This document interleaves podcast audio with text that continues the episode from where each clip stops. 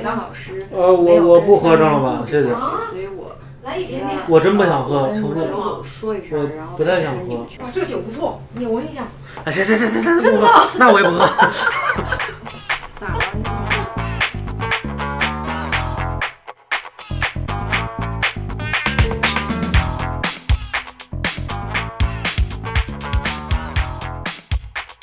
然后先介绍一下啊，这个是樊雨思，你好，你啊，好。是我们的好朋友，也是大小电台的这个常驻主播，哦，客座客座，依然是客座。客座常驻主播，就是全职的兼职的意思。对，然后这个虽然不是大小员工。不是哇，你看我，你没，你公司员工我已经见完，你没有别人给我，你现在要拉别人来了。我告诉你，我我们这个你有新人吗？这个这个水深着呢，水深着呢。这个是，然后雨思自己喜欢，雨思自己做一些品牌方面的工作，还有设计。哦，啊、对他自由职业者，啊但其实都不想做。就想躺赢。对，这个 Karen 是，其实你在 Stay 具体负责什么，我就觉得你你事儿特别多对。吧？对 你在 Stay 具体打杂的做什么？。我在 stay，我的就是 stay，不是每个 stay 都会有公共空间是招租的嘛，就是要做哦对对要商业商业的。然后我是去负责就是做这些商业规划跟招招租这些商户进来的。对。对。来自宝岛台湾。来自宝岛台湾，对对对对。然后我也兼 stay 的人士，对。就看我今天心情看他事儿 再过一会儿，不，再过一会儿他会告诉你，再过一会儿他会告诉你更多的几个他的角色了，你知道吗？没有然后没别的角色，Karen，你可以你介绍一下这是 K 这粉个，这个是 K 是我们七九八的社区经理。对，而且因为我们每个楼会有一个社区经理，然后呢，他就等于说是呃负责整栋楼所有的运营，就从运营到组织活动到招租到就是修马桶诸如此类、清房间这些，就是所有的大管家。可他也就像是一个一般酒店，不是酒店都会有什么 hotel 总经理啊、GM 这种，可然后可是我们就没有这种传统那种就是。穿西装打领带的 hotel 的那种 hotel manager，、就是会有一个就是社区经理，OK，对，了解。Karen，呃，那个呃，樊雨思，Karen，张一鹏，好。吧，好？他不介绍了，哦，哇哦哦，不好意思，他今天是隐形人，直接他是他是那个录音设备我我就是录音的。他是录音设这个不配有啊，没有名字吗？工具哇，很厉很厉害。今天的话是姓马这个呃，非这今天的话，马天儿跟我们一起录却不参与录，都是高配。他是马助理，我们都叫他马助理，是哦是他才是真正的大小电台的主播，正牌主播。来来呃，对，这个但是他今天不录，咱们四个这个来讲，好，他主要是来监控我们不要有杂音什么之类的。好的好的，哦，对，这个呃是这样的，呃，因为我们其实樊雨思的话，呃，也是特别喜欢旅行的人。我不知道你们两位喜欢不喜欢旅行？非常喜欢，我才刚从贵州回来，哦，你呢？我也蛮喜欢的。因为实际上对于我来说的话，我是我反而是那种这个没什么事儿，我不愿意那个出行的人。呃，我说的这个事儿就是指，要是没什么买卖的话，我就觉得 不值当的出去这一趟。就去了之后，对我喜欢出差而且去了之后必须得是得达到好几个目的才行，得一虾多吃，你知道吧？一虾多吃，你知道吗不会？就有这样的人，对，我对所以我我我旅行本身来说，仅仅是出去换一个心情什么之类的，对我吸引力不大。对，大所以我我必须得是顺便呃去旅行。那至少比较好。我爸是那种老师，他老跟我讲，是因为他常常出差什么的。然后他就会抱怨他自己说：“哎，我好忙，我都没时间，就顺便去哪里看一下。”可是我觉得他根本没那么忙，他只自己不出去看，他就待在酒店里面什么的。我觉得就每个人不一样。嗯嗯，反正这个，因为呃，我们出去的玩的时候，全部都会。其实最难的一点就是选择住的地方。嗯。然后我发现，在有些地方，你比如说我现在在国内旅行的话，或者出差，我基本上只会住酒店，不会住 Airbnb。为什么？呃，因为我觉得我住是的，我在国内旅行，我我觉得 Airbnb 的这个整体的性价比或者品质，我觉得都不满意。呃，尤其是卫生卫生层面的这个，我我非常我我其实在国内住过的所有的 Airbnb 这个呃经历几乎都是失望的，啊、但是我但是你比如说，但是你比如说去南非旅行，我全程都不会住酒店，对，都是只住 Airbnb，然后卫生条件也好，各个方面他们的考虑是非常周到的，而且你也不会感觉到被打扰。嗯嗯我是一般出去玩儿，我会选择哪几天住酒店，哪几天住 Airbnb 啊嗯，我会分配都有。像去那个什么东京啊这种地方，我觉得那就住酒店呗，有什么好选的？然后如果去一些小村庄、小城镇，我反而会去住一些接地气的，因为我的主要目的是去体验当地的那个环境生活。对，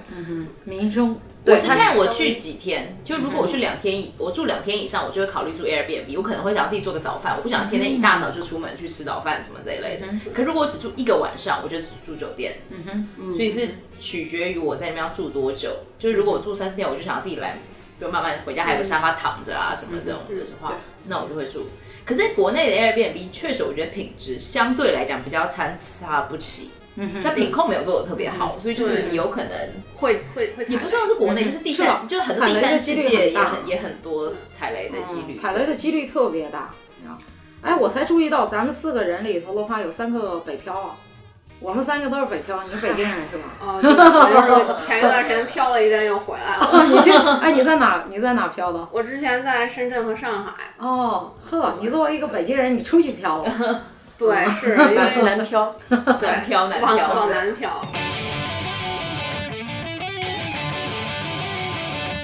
我发现这这个，但凡是在北京漂着的外地人的话，都会对北京的这个呃住宿或者北京胡同里头住住胡同有一个这个情怀对有个情怀，你知道吗真的？因为这个小的时候电视上演的全都是北京胡同的那种场景，是不是？嗯所以这个我现在还是住平房，但是我已经住够了。是吧？嗯，我真的够了。我还没住够，你住了多久了？我住了四年。哦，那挺久的。啊，但是雨思这个这个现在住的这个院子是完全他租下来之后完全改造了，改造力度可以说是非常大了。自己改的吗？那是因为之前太破了，我现在让它没那么破而已。没有，现在房子真的挺好的还，行你们有空可以去他那个院子，那个什么。在哪哪一个胡同啊？在鼓楼那边，哦，那还是很发达的一个胡同，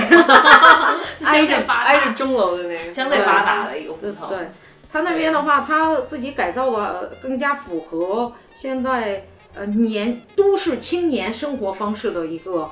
我我举个例子，它是马桶，它至少是有一个自己的一个，对，对它至少有一个自己的卫生间胡间。同的厕所是一个非常可怕的问题。我第一次跟我爸妈讲，就是我住我在北京住了很多年，可能五六七年之后，我才终于住了平房。然后呢，我就跟我爸妈就很兴奋，在电话里就说：“哦，我就租了一个就是胡同的房子。”然后我爸第一个反应就是说：“那你上厕所要怎么办？”对这件事情，我说：“哦，没有没有，这是里面房子里面只有自带厕所那一种，因为有改过嘛，就是这样子。”嗯，但是我现在住胡同真的是住够了吧住够了，住够我我的现在的下一步的目标就是住进楼房，特别像很多年年以前，我也住了三四年了吧，啊够了。真住够了。那个因为冬天的相对是夏天的话，那个房子特别潮湿，哦，就就对对对对，对而且各种虫子。嗯，而且是那种没看过的虫子，就真的是那种就是一般在街上看不到的虫子，就是我在梧桐真的觉得上了一个生物百科，对，各种。就各各种虫子，真的都没有见过的虫子。但是那个我想问一下，那个 k a t l i n 你现在是你在北京，你是北京人，你现在在北京，你是自己住还是对跟家人一起住我？是自己住，自己住，对，楼房还是平房？自己住楼房。家里有套院。因为住院子就是也。就是可能像你说的，就是住够了，但我也不是说不喜欢四合院儿，我我我觉得就这样混搭着比较好，就是住一段时间这边，然后住一段时间 B，这样。我觉得现在对于我们外地人住胡同来说的话，是毫无邻里关系的，是一丁点儿这个邻里关系都没有的。哦而且没有甚至像你想象中那个大院的那种感觉，一点儿都没没有有。而且现在的话，你是知道的，很多院子都是杂院儿嘛。然后呃其实，那换句话说，其实本地人对于这个像我们这些哎这个外来的人住进去，本身他就会很长一段时间都会有一些戒备之心。是吗？会吗了？哇，给你们讲一个例子？给你们讲一个特别有意思。我刚买那个小牛电动车的时候，这个连续我买了之之后没有多久，连续三天的时间，小牛我第二天我去骑车的时候都发现没气了。嗯，然后我在琢磨，我去小牛电动不行啊，这品质可可真可真不值这个钱，你知道吗？后来的时候，经过这个院儿里头的一个呃大妈指点，她说你这样，她说你把这个车挪到那边去，然后好，第二天的时候我就发现这个车子有气，就是没有没有没有出现这个漏气呃对漏气的一个现象。然后这个大妈又特别神气的过来跟我讲，她说你知道为什么吗？我说不知道。她说你停到那边儿，她说那个老头儿给你放的气。你站到他的位置，可能你挨着他的对，极有可能，极有可能。但是我想说了一件事情，这就是我们啊这样的，就是我是说，我们也有可能踩了不不经意中踩了这个红线了。但是我更期待的一种沟通方式是，你告诉我一声，你说，哎，往那挪一挪，我可能就挪一挪了。但是你连续放我三天气，这个我就很苦恼，你知道吗？这个也是那个人比较缺心眼吧，我觉他们都。很缺安全感，我觉得。我觉得还挺逗的。反正其实现在在胡同里，我这是我的感觉啊，我觉得没有说那样的打成一片的那种感觉。这个应该比较难了，我觉得很难。现在人，北京人自己现在我都不知道他们有没有打成一片，会吗？这得问北京人了。就可能每每个家的情况跟每家情况不一样。我是会跟我所有邻居吵架的那种人。哇，都为什么是吵？彪悍，就比如说谁家盖房盖在我们家房上面了，屋檐子盖出来了，嗯。或者是就是门门口有小孩子往我们家院子里面滋水枪的水嗯啊，我开门就会去骂他。看不出来因为就是像这种胡同里面会出刁民，你是的就你就不能惯着他。是的，是的，然后，确实，所以我我们家就很平静，没有人敢欺负，因为我的父母他们都不好意思这样做。哦，所以是你反而会代替你父母站出来。可是我觉得外地人就没有这个底气去呛北京人，对绝对没有对，绝对对，就我们就不能跟对不起，对先是谦卑，你知道，谦卑入场，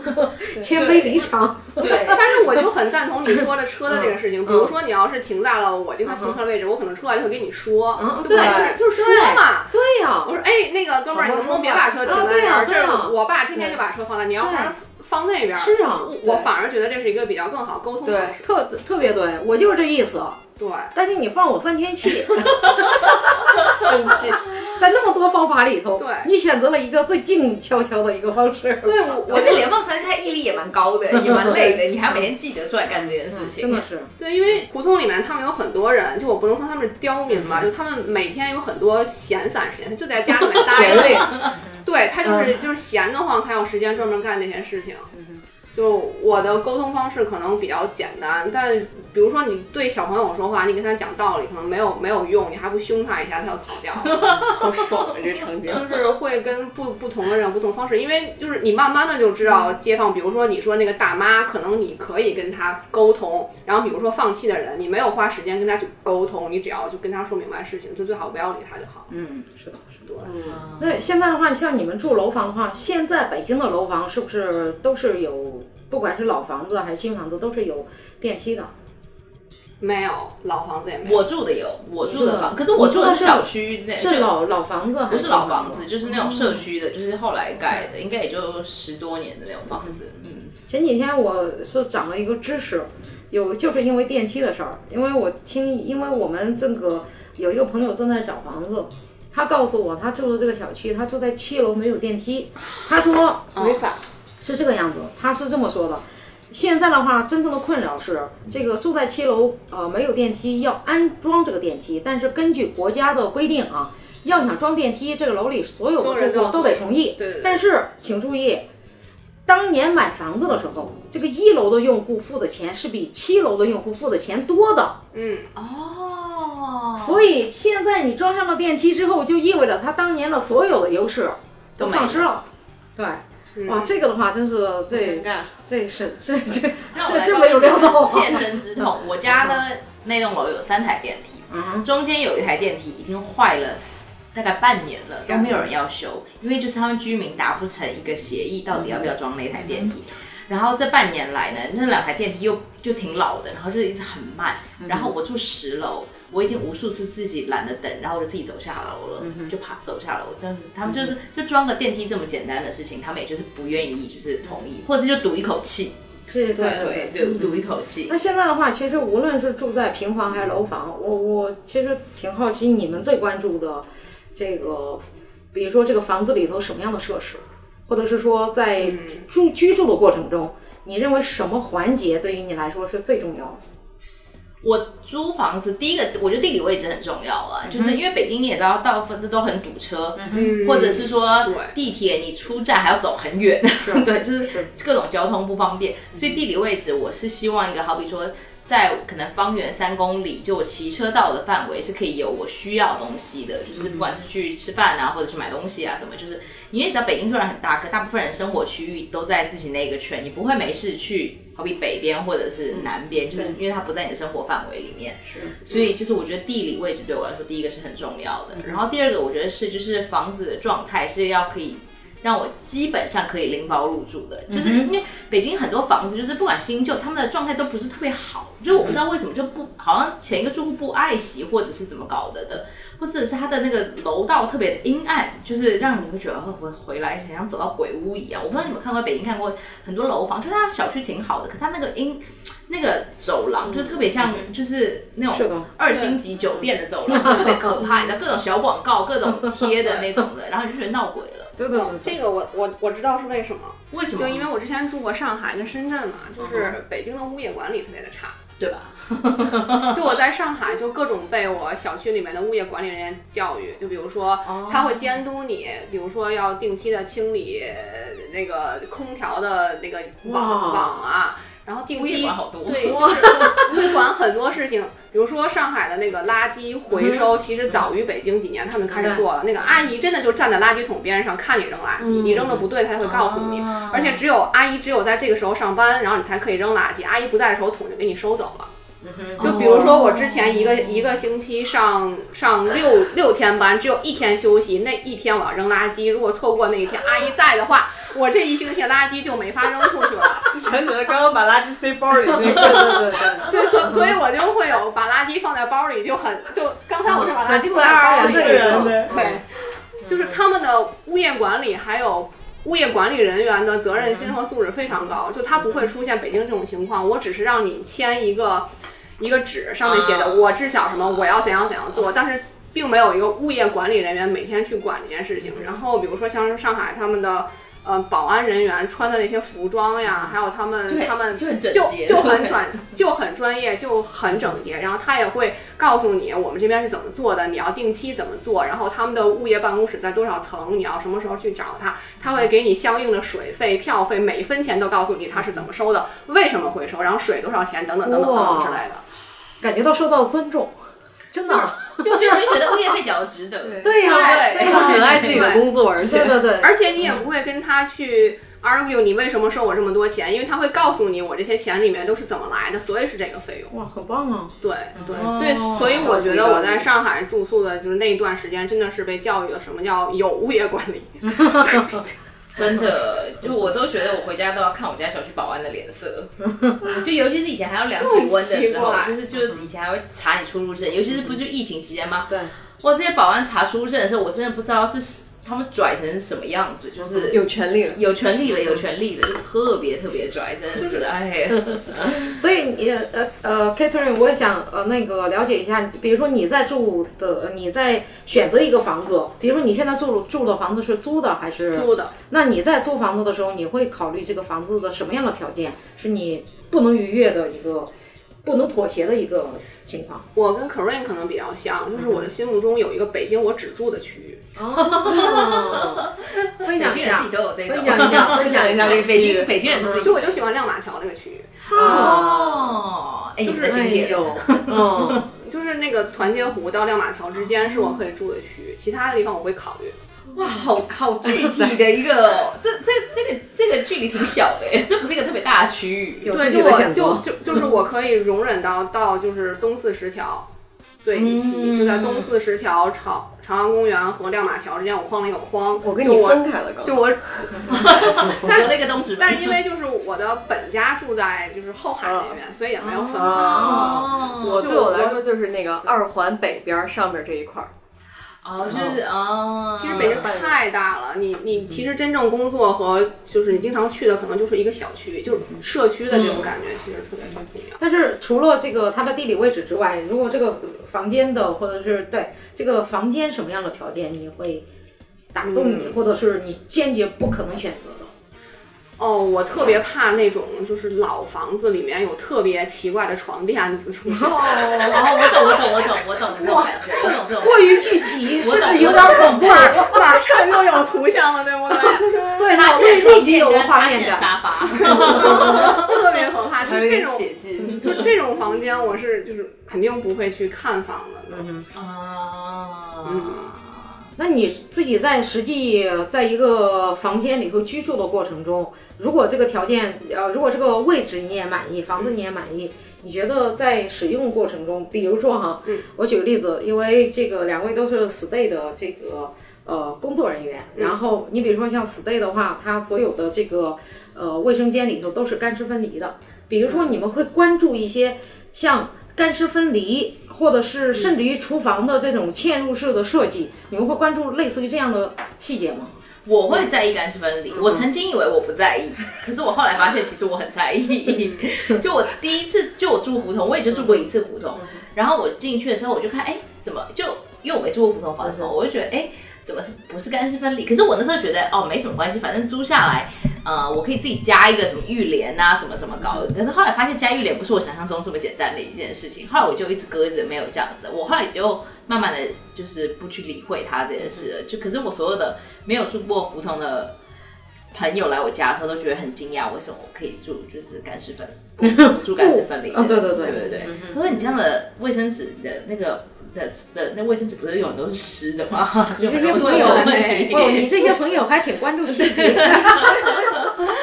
雨思你呢？我可能也是厨房和卫生间，呃，因为我很爱做饭，我就特别受不了租房的话受不了那种就是脏到你都知道你没有办法把它打扫干净的厨房，然后柜子都掉了一半啊什么的，就是陈年的油，陈年的对，陈年。然后冰箱冰箱都还好，我可以找保洁阿姨，但有的柜子实在不行。然后卫生间也是，就是。我不能忍受它太多奇奇怪怪的塑料管子，各种它后加的那些，就是卫生间的那还有难看的瓷砖，就是 曾经有前一个房客贴的莫名其妙的贴纸，我就希望它就是都干干净净、白白亮亮的，我还可以自己加东西，就很好。对对对。反正对于我来说的话，整个我住宿环境里头，我最不能容忍的就是干湿不分离。我完全不能容忍，对，绝对不能容忍，我绝对绝对不可能住的。你你们可以想象，一个人洗完澡了之后，哇，走的到处都是水，你知道吗？那个那个，我感觉我是受不了。嗯，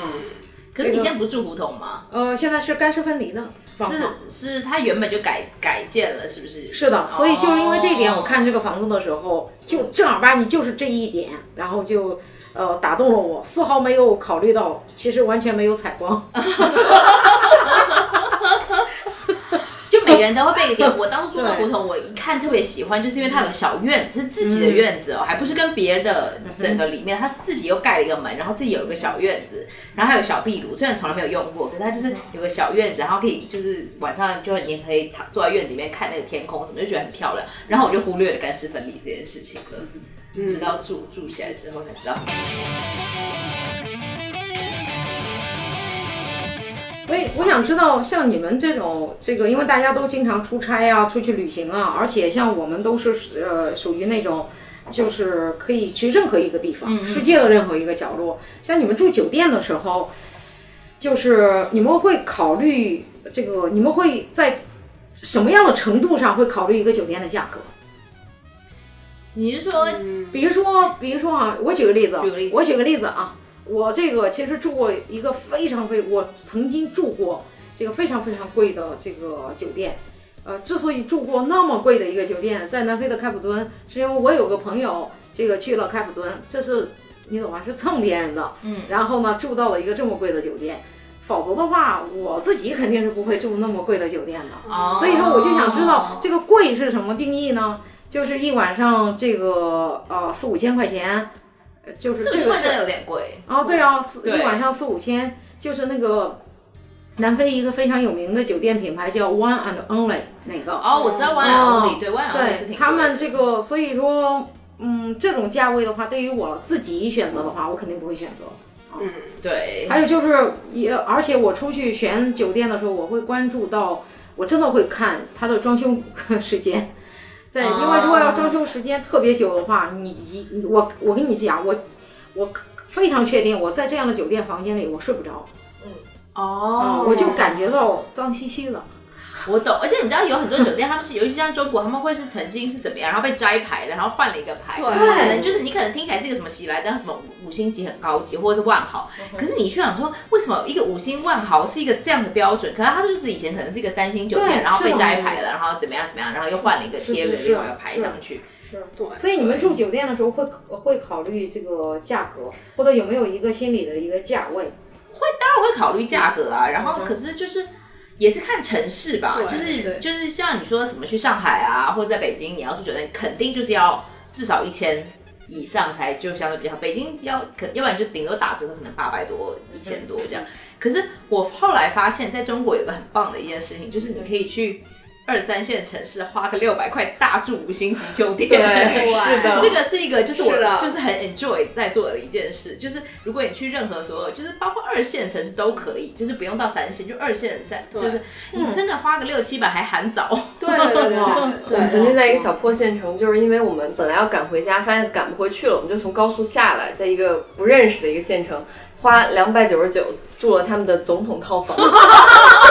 两百九十九总又统是一个套房旅，游淡季，然后又没有人，然后我们一家人就是两百九十九，它只是叫总统套房是吗？就是很大，然后你也不要在意它的设计有多多怎么着。所以说他的理解总统套房就是 大，就大，就大，就大，就对对对对对对对。太好搞笑。是，这是真的。其实我真的很鼓励，就大家尽量去，如果去二三线城市旅游，就住最好的酒店，不用担心，因为也就是你那个。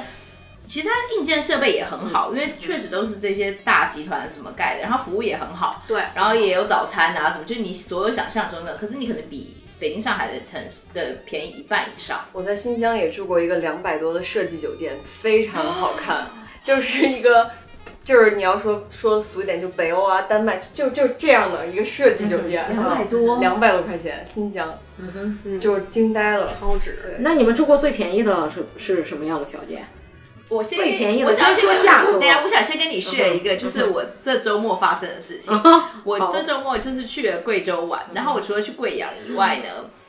然后我就去它附近一个就是侗族的一个村庄，那地方就很多侗族村庄。我朋友帮我介绍了一个当地的侗族人，然后就我就要去他家做客啊、吃饭啊，就是他做侗族的菜给我。然后我当初去之前呢，我就订了酒店，我就我在那是一个县城嘛，然后我就我跟我男朋友一起去的，然后呢，我就在那个县城，我们想说，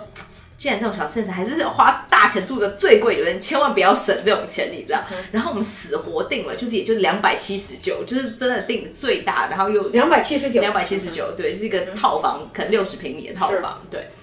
然后呢，去之前呢，因为我不是拿台湾的台胞证，然后去算外籍嘛，然后我男朋友他也不是拿中国身份证的。然后呢，我们去之前，我男朋友突然跟我讲说，你还是打电话问一下酒店，他们能不能接待外籍。然后我就说，哦，对对对对。然后呢，我就打电话去，就是我都已经订完，我在鞋身上订的，然后他也没有退我单怎么样的。然后后来呢，我到我打电话的时候，他说，哦，不能接待，因为现他们就是没有这个资质，因为很多对不对？他们现在对就是有要接待外国人资质，对都会。有这种资质。然后呢，我就开始恐慌，我说天啊，怎么办？怎么办？然后我就打遍所有县城的，我连三十几块的酒店都打了，就是那种，就是我就想说，whatever，你就给我一张床就好了。可是全部都不能接。我终于找到一家好不容易能够接的，他说哦可以，我说好吧。然后我们去到当场的时候，他说哦，他又说不能接待，他说就是当班的小妹就是没搞清楚，所以他没有就答应了。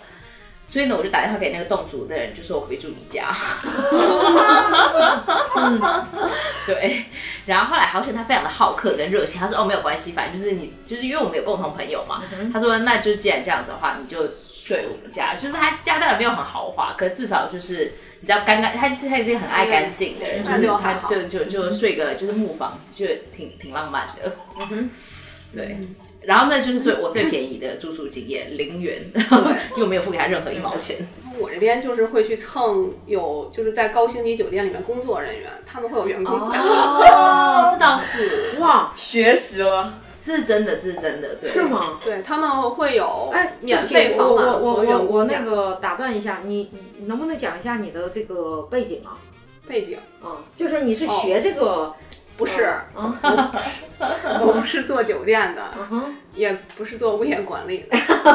就我我之前有有一段经历是在国企，然后我们在国企就是那个公司，我们什么都做。北北京这边的三厂的话，我们都会做。对，然后后对你刚才说你不是做酒店的，也不是做物业的，你只是酒店和物业这些都做。对，就是结合结合。对对对，因为因为不我我不是专业学这个的，嗯哼，嗯，然后后来就去到南方创业了一段时间，是一个互联网公司。嗯哼，对，然后再后来的话就在 Stay 这边了。嗯哼，OK。对我之前这也是一个方法，教会了我们一些方法。以后的时候交朋友一定要有选择。不能这样交小朋友。对对对，对对，然后所以我之前在就是上一段工作经历的时候，其实跟 Corinne 说的还蛮像的，就我们之前市场下沉的非常深，经常我又会飞三四线城市。然后我也会挑那边的比较好的酒店去住，然后其实价格都很性价比超高，而且服务特别好，什么果盘呀、什么都会送，双早呀，太夸张了，我跟你说，而且还有一些当对对对真桑拿什么的，对对对对，还有一些就是当地他们比较著名的地方品牌，其实服务也都很好。哦，对就你说果当地才有的品牌，对对对对对，就我记得我有一次先住了一个当地的那个品牌，我我觉得服务超好，然后后来又住了当地的一个希尔顿，然后那个希尔顿没有送我果盘，然后我进来给他打个电话说，我刚才住了你们哪哪哪儿，就还有送我果盘。北京人 你们 你们这边太就因为学习了就因为我不是希尔顿的会员，所以连果盘都没有，还 还不如你们另外一个什么什么牌子，然后就然后待一会儿果果盘就到了。所以人真的是要就是要横一点要横一点，就是太礼貌。因为因为真的就是就是希尔顿给你，他就是他会先问你是不是会员呀，你不是会员，所以我们没我们没法给你升级套房，没有果果盘，就会说，对，在前台让你 check in 的时候就就很奇怪，就他还不如当地的他们一个很 local 的品牌，哦我我就觉得体验感很就是特特别奇怪，因为正好是我同一期就是去同样的一个城市，然后住了几个不同的宾馆，真狠！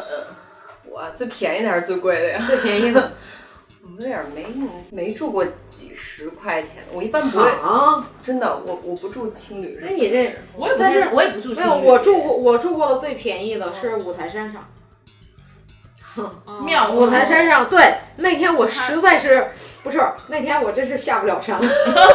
因为那天的话下了雨，也没有车了，然后只就被困五台山，然后就在庙里头借宿。和尚说了，说这个给多少钱看 对看看自己的这个就你懂吗？就讲了一通话。总而言之就是说，虽然对虽然是这个你自愿给，但是你懂吧？这也是跟诚意相关的事儿，你懂吗？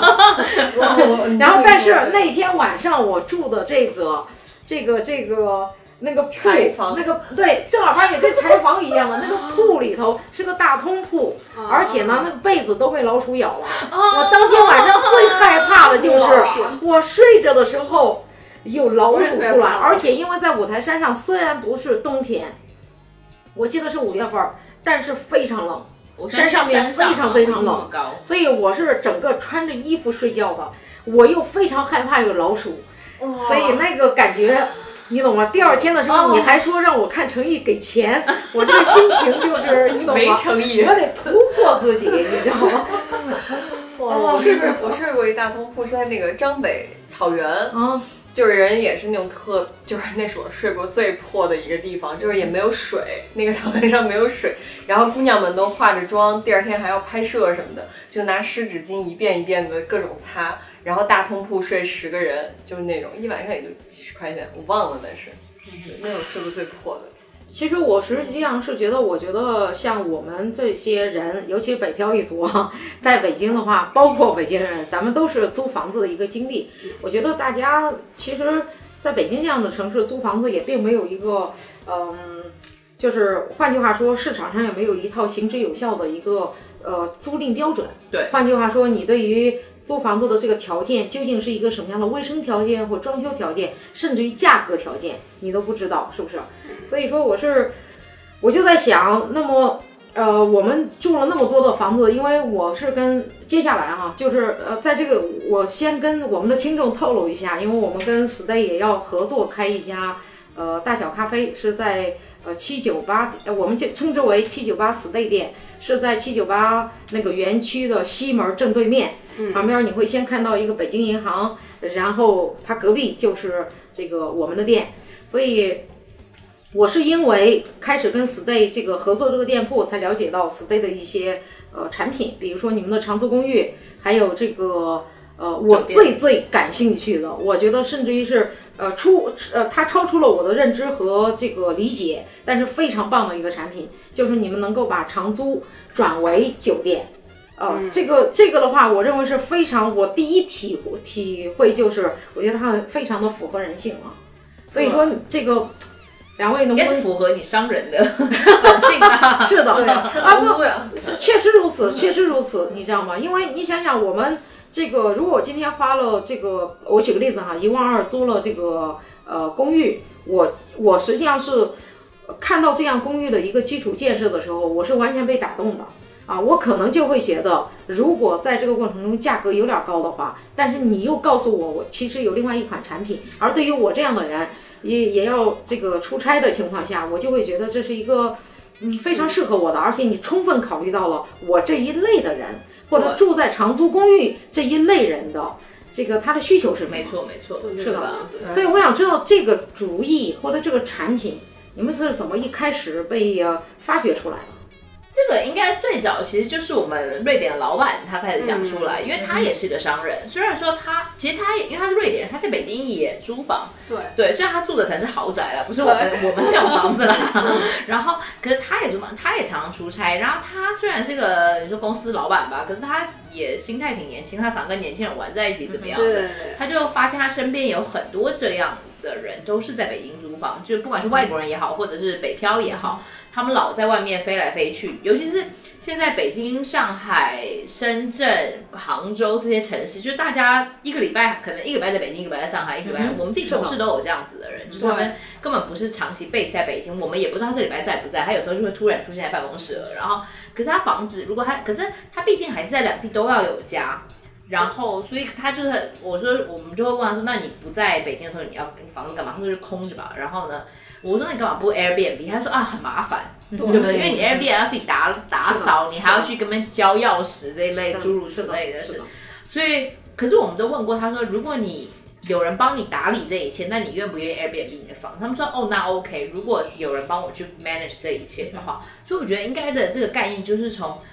我们老板他自己观察。”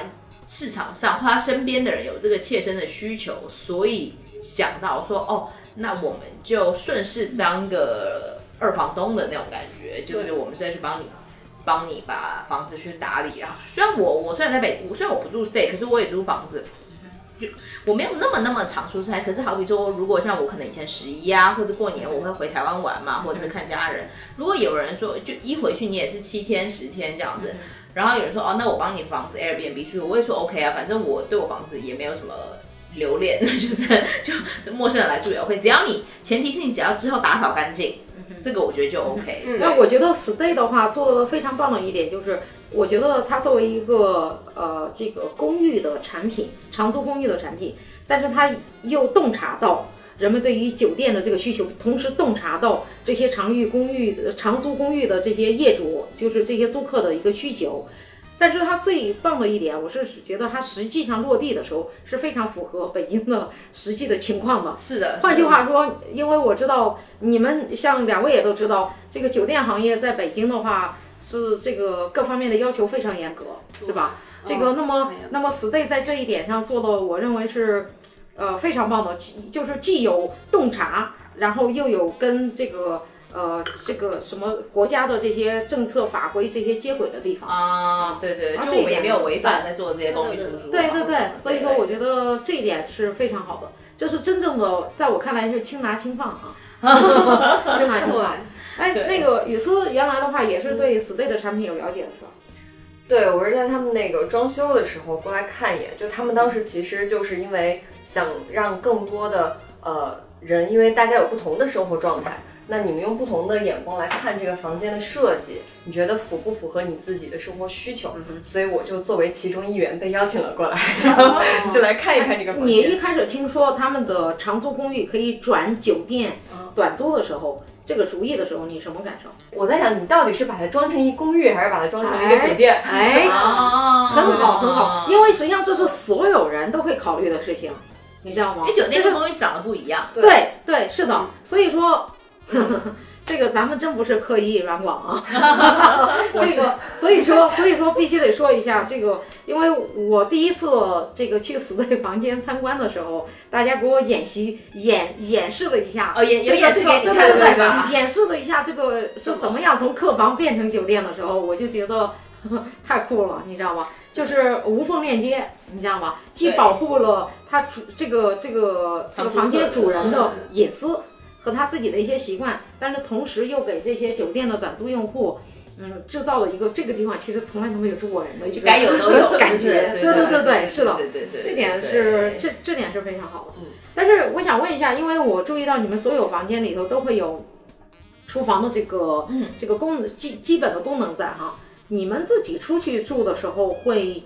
像你刚才提到，你会喜欢给自己做饭我会啊，我会，但是我跟你讲，像我出去，无论是我在一个房间里头，包括比如说在南非的 Airbnb，这个它所有的厨房设施都有。这个我很我我很少做饭，我也不用的，我出去玩从来不做饭。出去玩我你讲一下早饭，可是我只做早对，饭。我但我们也不做，所以你能分享一下你这个做早饭的人心情吗？做早饭心情是因为我早上是一个动作很慢的人，就是我很讨厌被别人赶着早上出门，就说啊，我们现在八点半要出去吃早饭了，怎样怎样怎样。我会觉得我想要慢慢的化妆，看个新闻，然后在那边做我自己的事，喝个咖啡，一切 ready 懂好再出门。那我懂了。我们就是六点半出门的那啊，种。我们是属于快点，我要赶着，对就得八点去喝碗馄饨汤。对对对这个什我喜么什么时候欢当就得地的就是馄饨汤，我可以早在在在早上在家里先就是在住的地方先吃一顿，然后出门再吃一顿，但我们要吃那种都是七点以前准卖光的那种。是这真的对我来说太辛苦了，太辛苦了。因为我觉得在住在租的这种，尤其是在酒店里头，呃，这个吃饭、自己做饭和洗衣服这样的这个行为，在我看来的话，都是，呃，哎，顺便说一下，我没有注意，我注意到你们像你们的租户是怎么洗衣服的？嗯，我们有一个就是呃，在共享区域有共享的那种洗衣设备，还有烘干机。嗯哼，所以其实就是这个楼里面的租户的话，他们会用那几台机器去洗他们的衣服。这可以说我们有自己的 A P P 嘛，Style 自己的嗯 A P P，他们可以先在 A P P 上预约，好比说我下午三点要用这台洗衣机。然后，然后我就先 book，然后所以就不会，你不会抱了一桶来衣服下楼，然后扑了个空，发现全部都有人使用的。对，你也会看到，比如说这几台机器有哪几台有正在备用。，嗯哼。对，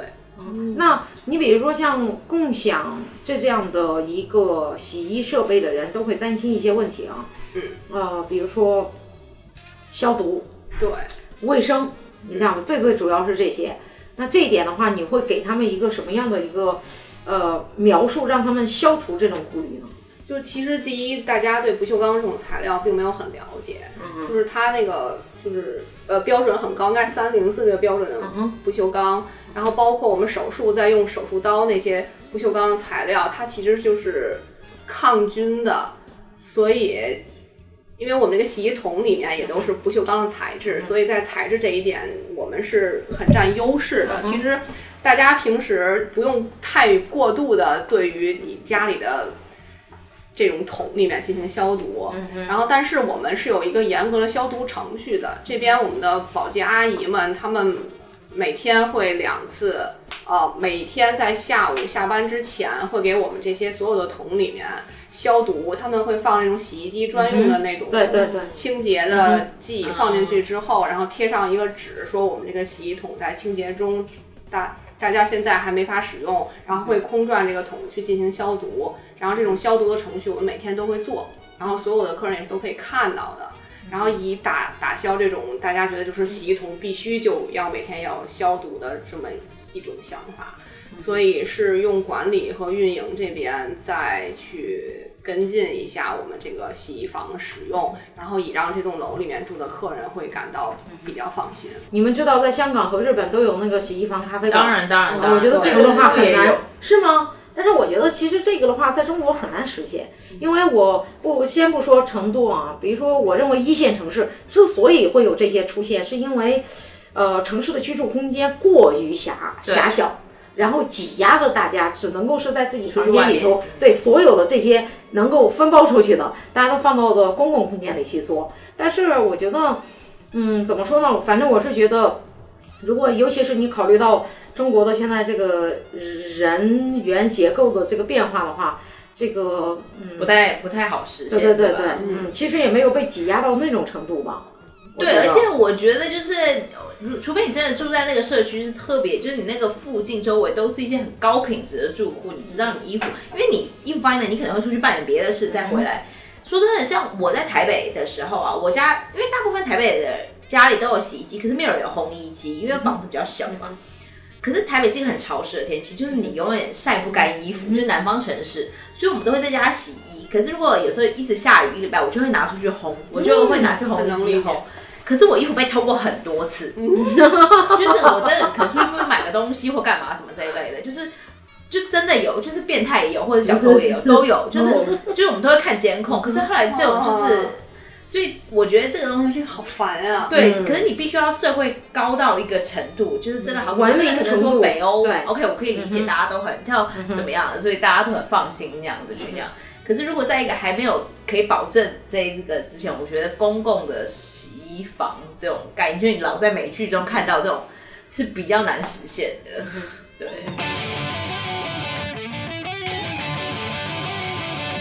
我忽然想到一件事儿，什么？是说，比如说哈、我如果住任何一个酒店，无论是国内的还是国外的，我其实是觉得这个酒店里头如果能有一个消费场所，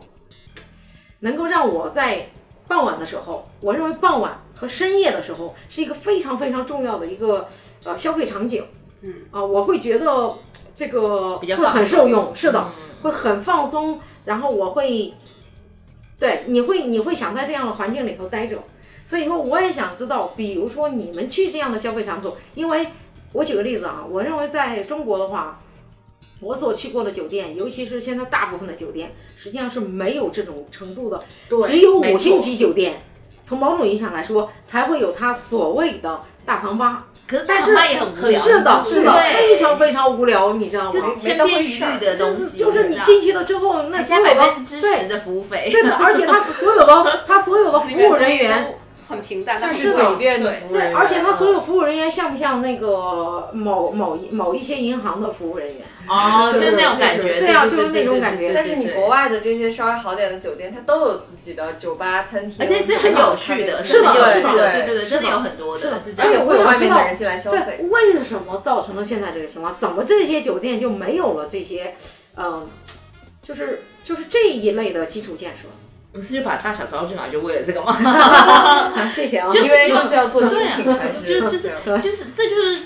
回归到我觉得酒店的业主或者是经营者有没有想要做内容吧？因为你有别的不同的呃，不管是餐厅也好、书店也好、花店也好，或者是任何其他可以消费的，可是有意思，大家真的想花钱的，你的目标客群不应该只是说住店的人员。不是说长租或者是酒店的客人，而是说他可以成为一个这个城市里面其他人也想过来。就是好比像我在北京租房子，就是我永远不需要去住北京的酒店。可是如果你这个地方好比餐厅有很好的餐厅，会觉得很好的酒吧，我会想要去美食消费一下。我觉得这个是在国外是一个已经证明这是一个可以被实现，而且是通可以通用的东西。可是我觉得，因为国内的大部分的星级酒店，他们可能就是就觉得说。我主要 focus 还是在靠房间赚钱，所以对他们来讲，餐饮只是一个配套，可是是配套给这栋楼里面的人。他没有想过自己带给人群和城市的价，值。对，我觉得特别特别的遗憾，你知道吗？因为我觉得我在选择住住宿的时候，我绝对会因为这个酒店有没有这样的一个啊、酒吧或者这样的一个咖啡馆而选择这样的酒店的，你知道吗？因为你会感觉到这个，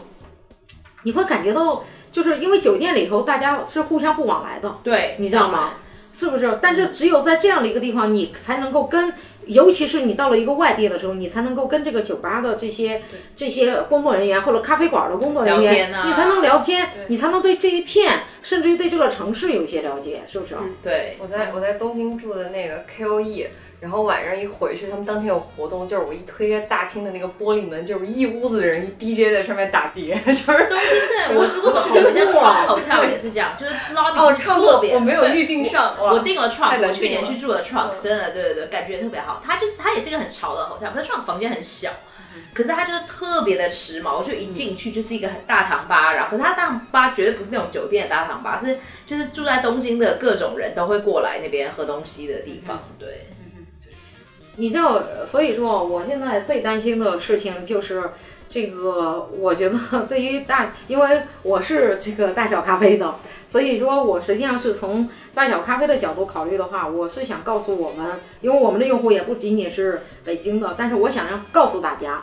嗯，即呃，这个即便是想从同城想体验不同的住宿，呃，体验的时候，以及外地的我们的会员想来北京的时候，我们就希望能够这个呃，甚至于下一步的话，都希望他们通过我们的小程序去订房。哦，这个对于咱们对于七九八那个区域来说的话，就希望通过我们的小程序能够订到 stay 的这个呃酒店。对啊，对啊，因为我我会告诉他们，呃，这里有我们，